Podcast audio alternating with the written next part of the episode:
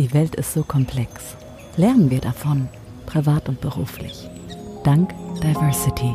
So bin ich. Andere Kulturen, verschiedene Religionen, Handicaps, Inklusion, Integration, andere sexuelle Identitäten. Denke voller Vielfalt. Dieser Podcast macht es bereits. Von und mit Axel Dickschat alias Alex Duval. So bin ich. So bin ich. So bin ich. So bin ich. Der Podcast. Denn Unternehmenserfolg ist einzigartig. Hallo und herzlich willkommen bei So bin ich. Denn Unternehmenserfolg ist einzigartig. Mein Name ist Axel Dickschat und ich möchte euch heute zum Thema Vielfalt mal mitnehmen und zwei Gedanken entwickeln. Zum einen einmal die Frage, wie wirkt sich eigentlich Vielfalt auf das Gesundheitswesen aus, also sprich für Krankenhäuser und Senioreneinrichtungen. Und zum anderen möchte ich gerne mit euch mal eine Reise machen und gemeinsam mit euch äh, mal hinterfragen, was bedeutet es eigentlich für einen Staat, für ein Land, wenn Vielfalt staatlich verordnet wird. Denn so ist es ja letztendlich, dass bestimmte Dinge ja gesagt wird, so sollten sie sein und so muss es sein, unabhängig davon, ob es so ist. In den vergangenen Podcasts hatte ich schon an mehreren Stellen darauf hingewiesen, dass in den letzten Jahrzehnten sehr, sehr viel für die Integration von Menschen mit einer Behinderung aus anderen Kulturen, mit anderen religiösen oder sexuellen Orientierungen oder Identitäten getan worden ist, aber auch darf man das darf man auch nicht vergessen, sicherlich auch für die Gleichstellung der Frau. All das, was bisher getan ist, getan wurde, ist sicherlich gut und richtig. Und es geht hier überhaupt nicht um die Frage, dass man vielleicht hätte mehr erreichen können oder ob das, was gemacht worden ist, richtig oder falsch ist. Das ist überhaupt jetzt gar nicht die Frage. Und ich weiß oder ihr wisst sicherlich auch, in vielen Städten gibt es sogenannte Gleichstellungs- und Integrationsbeauftragte, in großen Unternehmen gibt es Behindertenbeauftragte. All das ist unglaublich wichtig. Denn stellen wir uns einfach mal vor, all das würde es nicht geben. Wo wären wir da jetzt? All die Betroffenen, von denen wir jetzt reden, hätten ein erhebliches Problem. Sie würden alle am Rand der Gesellschaft stehen. Also wie gesagt, es geht nicht um die Frage, ist das jetzt alles gut oder schlecht gewesen und was hat man alles erreicht, sondern es ist die Frage, was macht das eigentlich mit einer Gesellschaft, wenn vermeintliche Selbstverständlichkeiten staatlich verordnet werden? Ich möchte den Gedanken oder die, diese Frage einmal damit beginnen, dass ich mal mit euch überlege, äh, wie, war, wie war das eigentlich früher gewesen, wenn Menschen meines Alters früher so, ich sag mal, in den 1970er und 1980er Jahren nach Amsterdam gefahren sind. Oder einige sind vielleicht auch nach Hamburg gefahren, das hing immer davon ab, wie weit man entfernt gewesen ist von den einzelnen Städten. Warum ist man damals nach Amsterdam oder nach Hamburg gefahren? Klar, logisch, das weiß ich auch. Äh, viele sind dahin gefahren, weil es dort die sogenannte sexuelle Freiheit gab. Man konnte da also relativ machen und tun, was man wollte. Aber das war letztendlich nicht der Hintergrund gewesen. Denn äh, Amsterdam, da weiß ich, das weiß ich noch, da sind viele mit ihrem Auto hingefahren und haben sich dann vielleicht im Auto umgezogen und sind dann als Mann mit Frauensachen rumgelaufen. Sie sind als Rocker oder Punk rumgelaufen. Sie konnten sich in Coffeeshops setzen und rauchen, was auch immer da damals geraucht wurde. Und sie konnten sicherlich auch ihre sexuelle Freiheit ausleben. Warum war das möglich gewesen? Weil zu dieser Zeit gerade Amsterdam unglaublich liberal gewesen ist. Es interessierte niemanden, wie die Leute damals da rumgelaufen sind, was sie taten, wenn man in irgendein Geschäft oder in ein in einen Shop reingegangen ist, in ein Restaurant oder Café, es fragte keiner danach, wie siehst du denn aus? Du bist ja schwul, du bist ja lesbisch, du bist ja behindert, hier wollen wir dich nicht haben oder all diese Dinge. Das spielte damals überhaupt keine Rolle. Das waren damals noch Themen gewesen, die in dem sehr konservativen Deutschland undenkbar gewesen ist. Man konnte hier nicht einfach so rumlaufen, wie man wollte. Genauso war es das, wenn man nach St. Pauli auf Hamburg, nach Hamburg gefahren ist. Auch da hat man sich irgendeine kleine Pension, Hotel ge gesucht oder hat sich möglicherweise irgendwo am Rand mit seinem Bulli hingestellt und ist dann, hat sich dort umgezogen und ist dann da ein bisschen rumgelaufen und hat da ein Wochenende verbracht, hat sich mit Freunden getroffen, hat irgendeine Musik gemacht oder man war als Künstler tätig gewesen. Und all diese Dinge waren so hier nicht möglich gewesen. Aber der Hintergrund, warum man in Hamburg beispielsweise, gerade auf St. Pauli, so rumlaufen konnte und sich so frei bewegen konnte, dass man von niemandem angequatscht wurde oder dass man angeschaut wurde, sondern so leben konnte, wie man wollte, hatte letztendlich einen ganz anderen Hintergrund. Das hatte nichts damit zu tun, dass, dass es da ganz, ganz viele Erotik-Shops gab oder irgendwelche Bars oder irgendwie sowas. Nein, der Hintergrund war ein ganz anderer gewesen. Der Hintergrund war nämlich, dass um 1900 die Stadt Hamburg seinerzeit diejenigen aus der Innenstadt herausgetrieben hatte, die kein Bürgergeld zahlen konnte. Genauso ging es sogenannten unerwünschten Personen oder störende Handwerker, die vielleicht besonders laut gewesen sind, Gastwirte, Prostituierte oder Gewerbetreibende, die ein besonders stinkendes Gewerbe damals hatte. Das waren zum Beispiel Leute, die Tranbrennereien hatten. Also das gibt's heute gar nicht mehr. Aber das, wenn man das hergestellt hatte, stank das Zeug also unglaublich. Und die Leute wurden alle nach St. Pauli verbannt. Und dort trafen sich dann seinerzeit auch, oder das war das Zentrum gewesen, auch für Leute, die ihre Religion ausüben wollte, was eben nicht evangelisch oder katholisch geprägt war, sondern eine, eine andere Religion war. Und so wurde, entstand dort ein, ein Stadtviertel, was sich an überhaupt keine Regeln, Regelungen erhielt. Also es gab Öffnungszeiten, die Leute machten ihre Geschäfte auf, wann sie wollten und zu, wann sie wollten und verkauften das, was sie wollten, ohne sich in irgendeiner Form an irgendetwas zu halten. Und das war seinerzeit der Kern dieser Orte gewesen. Das heißt, die Menschen, die dort lebten, akzeptierten und respektierten all die anderen Menschen, die dorthin kamen, so wie sie waren. Oder ohne zu hinterfragen, wo kommst du eigentlich her? Was machst du? Was für eine Orientierung hast du? Das heißt, es kam vom Herzen her. Es wurde nicht reglementiert. Man fragte einfach nur, passt du zu mir?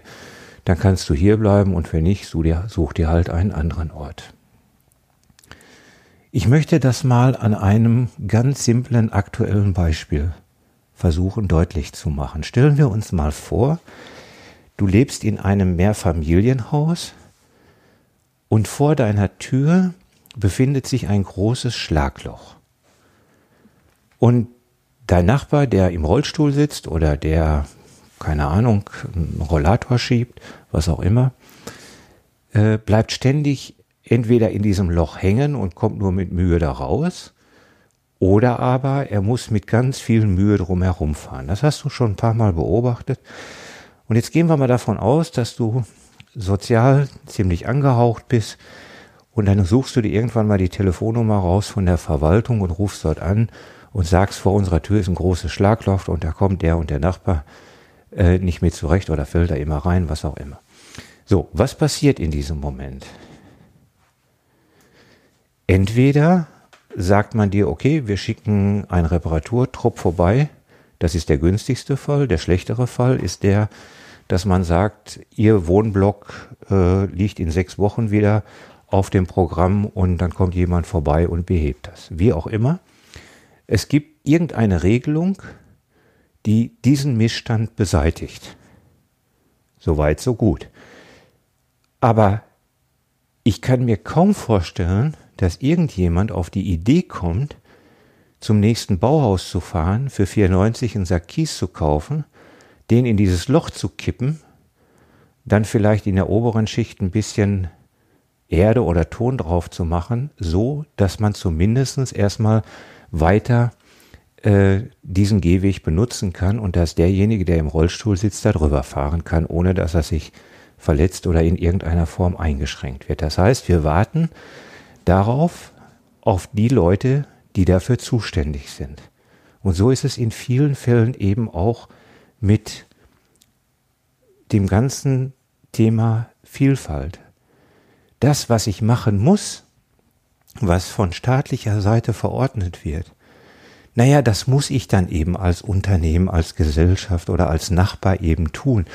Ich kann mich halt nicht dagegen wehren, wenn in meinem Wohnblock jemand einzieht, der geistig, körperlich behindert ist, der vielleicht eine andere sexuelle Orientierung hat oder wie auch immer, aber pff, gefällt mir das immer? Bin ich immer damit einverstanden? Oder kann ich vom Herzen her sagen, ja, das ist richtig, das ist wichtig so. Das ist ein toller Typ, das ist eine tolle Frau. Alles ist wunderbar.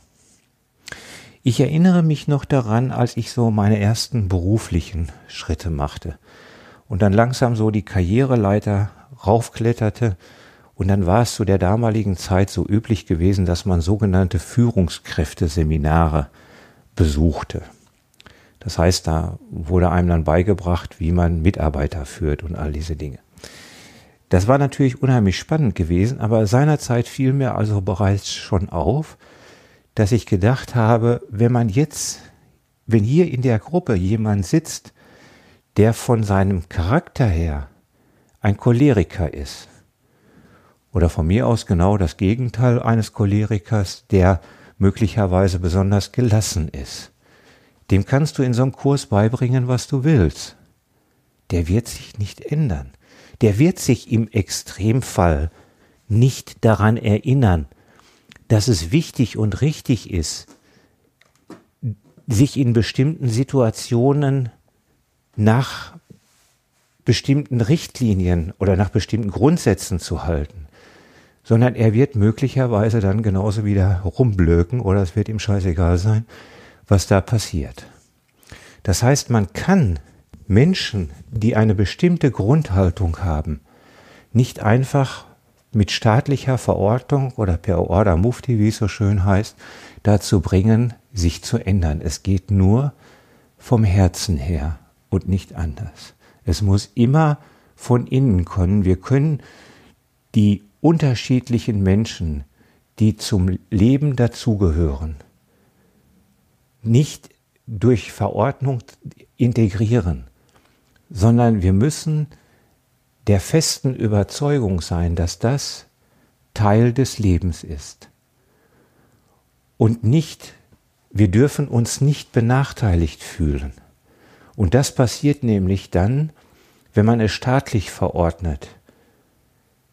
Denn all das, wo jemand nur per Verordnung irgendetwas bekommt, weil er möglicherweise behindert ist, weil er eine Frau ist, weil er was auch immer ist, fühlen sich zwangsläufig andere Menschen zurückgesetzt oder benachteiligt. So wichtig und richtig das auch ist, dafür bin ich auch und ich kämpfe auch dafür an vielen, vielen Fronten, jeden Tag, und sonst würde ich diesen Podcast hier nicht machen. Aber die Grundeinstellung sollte die sein, dass man sagt, die Frage stellt sich gar nicht, ob der oder diejenige diese Stelle bekommt oder meine, diese Wohnung bekommt, sondern ich gönne demjenigen das von Herzen her. Was bedeutet das eigentlich in der Praxis? Und dazu komme ich jetzt zum zweiten Teil zum Thema Gesundheitswesen. Nämlich, was für Auswirkungen hat es eigentlich, das ganze Thema Integration, das ganze Thema Vielfalt, das Thema Inklusion beispielsweise bei Krankenhäusern, bei Senioreneinrichtungen und so weiter. Und dazu möchte ich auch noch mal einen Schritt zurückgehen in das Jahr 2015. Ihr wisst, dass ich selber hochgradig sehbehindert bin. Demzufolge bin ich also auch Mitglied im Blinden- und Sehbehindertenverband. Ich bin das, was man ein sogenanntes passives Mitglied nennt. Das heißt, ich bin in diesem Verein nicht aktiv und mache da auch nichts Großartiges. Und mir ist es aber auf der einen Seite sehr wichtig, diese solche Organisationen zu unterstützen. Und auf der anderen Seite war ich immer der Meinung gewesen, wenn man mal eine spezielle Frage hat, dann ist es ganz gut, wenn man jemanden kennt, der diese Frage beantworten kann. Das ist noch nicht vorgekommen, aber das war so oder ist so meine Grundeinstellung. Auf jeden Fall, aus irgendwelchen mir unerfindlichen Gründen, habe ich im Frühjahr 2015 an einen dieser Sitzungen vom Blinden- und Sehbehindertenverband teilgenommen. Und zum Schluss dieser Sitzung, also quasi unter dem Punkt Verschiedenes, wurde in die Gruppe gefragt, wie fühlt ihr, ihr Sehbehinderten und ihr Blinden, euch eigentlich, wenn ihr daran denkt, irgendwann mal in eine Senioreneinrichtung zu müssen? Und da gab es eine unglaublich intensive Diskussion. Und dazu muss man wissen, dass Menschen mit einer hochgradigen Sehbehinderung bzw. Blindheit ihr Leben lang in irgendeiner Form mit einem Partner gelebt haben. Also entweder hatten sie einen Assistenten oder sie haben einen oder haben oder hatten einen persönlichen Partner. Verstirbt der jetzt und der Betroffene kommt in eine Senioreneinrichtung, dann zieht der sich automatisch erstmal zurück, weil er einfach die Umgebung nicht kennt.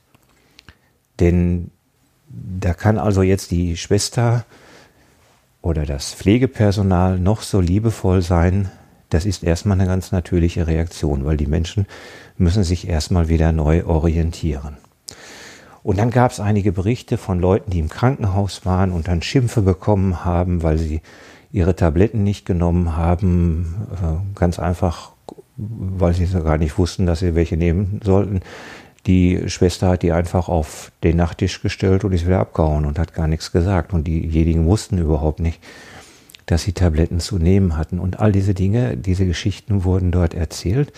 Und da ich eben ein Mensch oder ein Mann des Marketings bin, habe ich gesagt, oh, das ist ja eine prima Idee.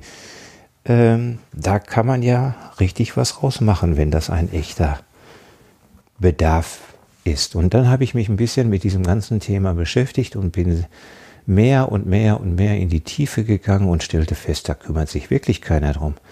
Das Thema Barrierefreiheit, das haben alle Leute auf Lunge geraucht. Da gibt es die Normen für und alles Mögliche. Und das wusste also auch jeder, wie man also eine bodengleiche Dusche herzurichten hatte oder wie breit eine Tür sein muss, damit äh, jemand im Rollstuhl da durchkam oder kommt. Das war alles klar gewesen. Also für motorisch eingeschränkte Menschen war alles klar. Aber für sensorisch eingeschränkte Menschen, also für Hör- und Sehbehinderte, da kümmerte sich keiner. Da hatte, das hatte überhaupt keiner am Programm gehabt.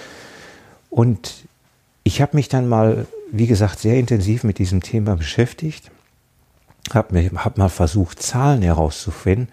Es gibt überhaupt keine Zahlen darüber. Es gibt, man weiß gar nicht, wie viele Menschen in Deutschland blind sind, weiß man schon. Das sind ja die Leute, die auch Blindengeld kriegen. Aber die, die hochgradig sehbehindert sind, die sind ja nirgendwo registriert.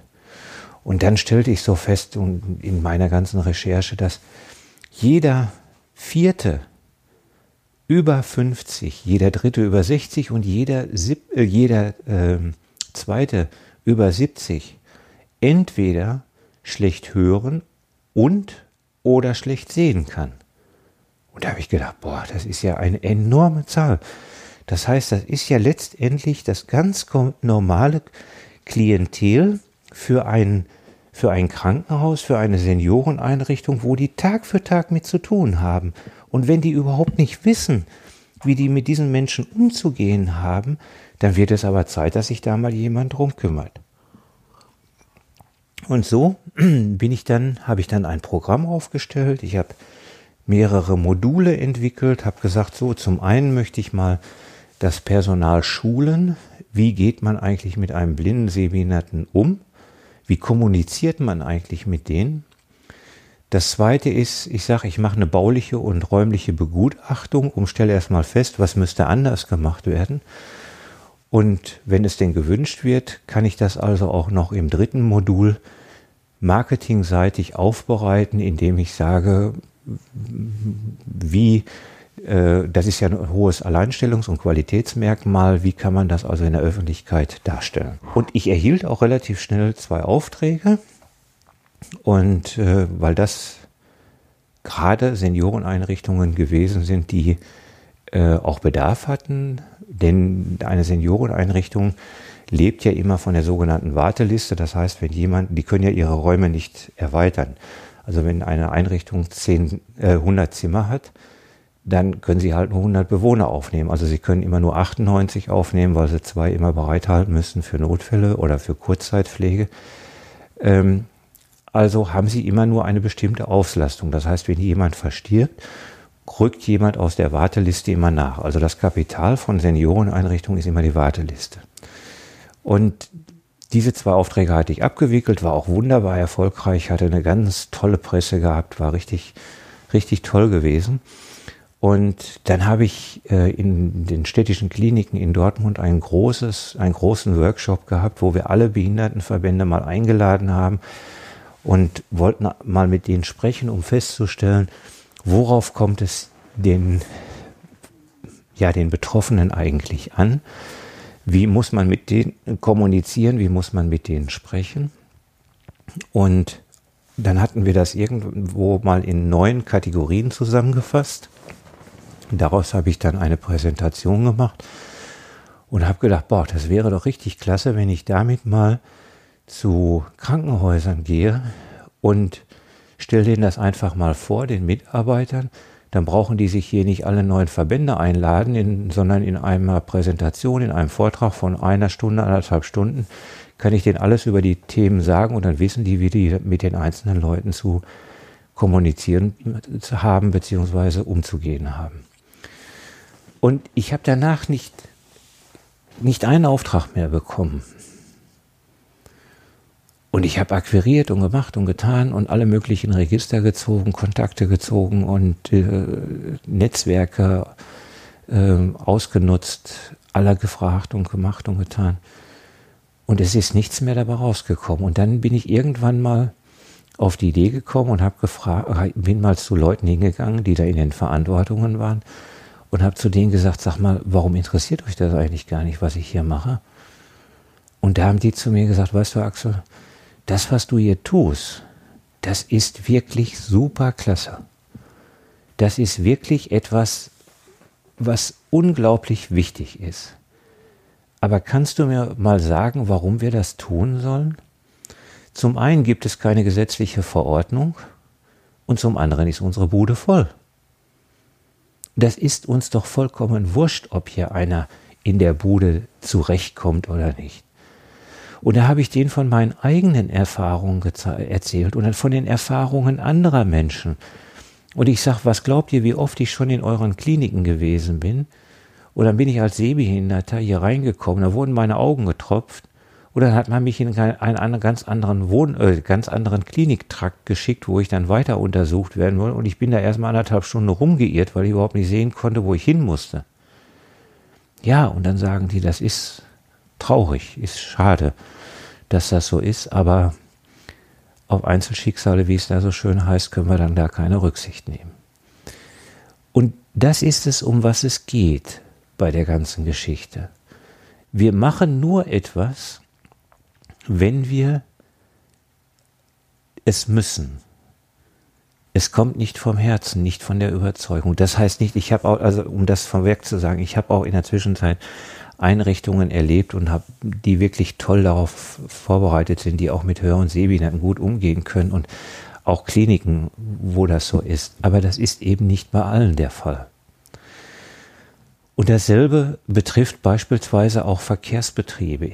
Ich bin jetzt seit über, ich bin jetzt 20 Jahre selbstständig, seit 30 Jahren fahre ich mehr oder weniger täglich öffentliche Verkehrsmittel. Oder benutze ich öffentliche Verkehrsmittel. Und glaubt mir, ich habe wirklich schon unglaublich viele Busse, Bahnen, Züge und auch Flugzeuge verpasst, weil ich einfach keine Orientierung hatte, weil ich einfach nicht lesen konnte, wo ich jetzt hin musste und musste erstmal jemanden suchen, den ich fragen konnte und der mir dann, der mich dann wieder in eine falsche Richtung geschickt hat und und und. Und ich habe, als ich die Sache noch sehr ernst genommen habe und gesagt, bevor ich dann gesagt habe, komm, es ist wie es ist, ähm, habe ich mich dann noch hingesetzt und habe die Bahn angeschrieben, alle Flughäfen angeschrieben und äh, Verkehrsbetriebe und und und und habe denen gesagt, lasst uns doch mal zusammensetzen und mal überlegen, was man bei euch in der Stadt, am Bahnhof, am Flughafen anders machen könnte. In der Regel kriegt man überhaupt keine Antwort, aber manchmal kriegt man auch eine Antwort und dann steht dann auf anderthalb bis zwei DIN A4 Seiten eine riesige Begründung, dass hier alle Unternehmen bereits mit, mit Behindertenverbänden zusammenarbeiten und alles Mögliche tun und sie wüssten alle, wie das geht und sie brauchten meine Beratung, meine Hilfe nicht. Und dann habe ich irgendwann mal gesagt, okay, wenn das so ist, dann kann ich es auch leider nicht ändern. Ich kann ja nun nicht selber die Fahrpläne größer schreiben und an der Wand hängen äh, und die Organisation auf dem Bahnhof übernehmen oder auf dem Flughafen.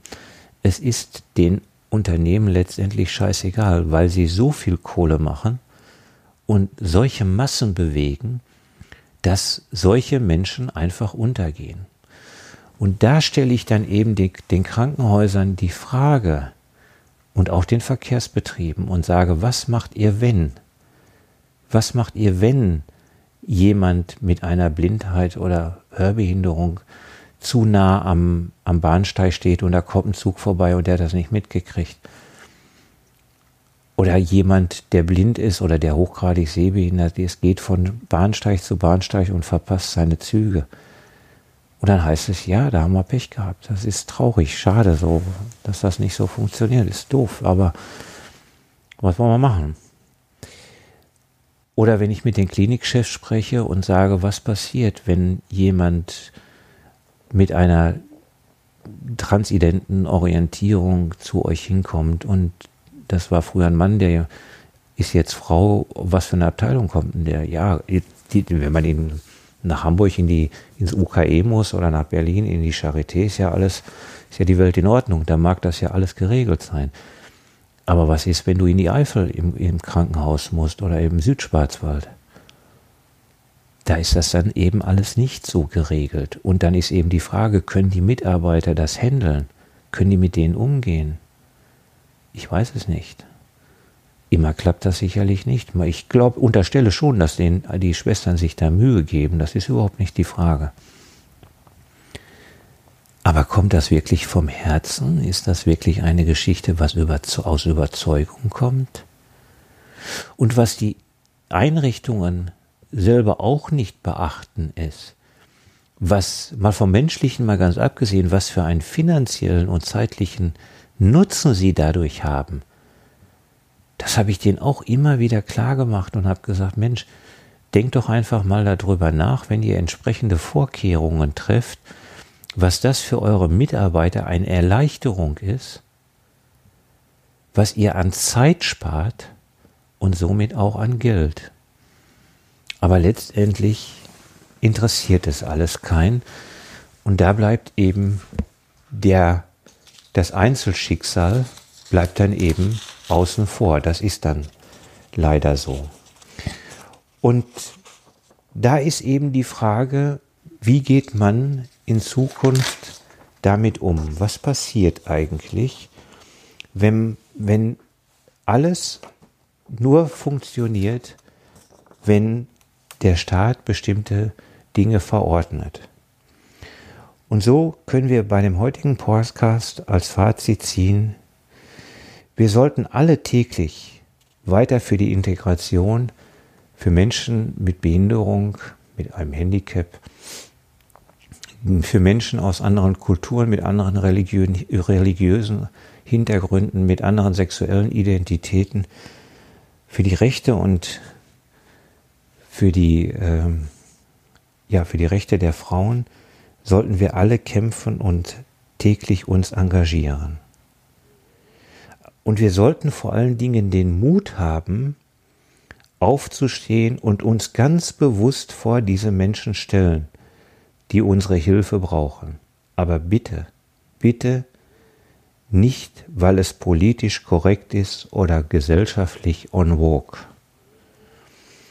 Wenn wir für eine bessere und gerechtere, eine friedlichere Welt kämpfen, dann kann es nur aus dem Herzen kommen. Dass, dass diese Menschen in der Gesellschaft vollkommen integriert werden und keine Modeerscheinung ist, das ist eine gesellschaftliche Notwendigkeit. In diesem Sinne, bis zum nächsten Mal, bleibt vielfältig. Euer Axel unter www.axel-dickschad dick wie dünn Schule Anton Theodor.de So bin ich. So bin ich. So bin ich. So bin ich.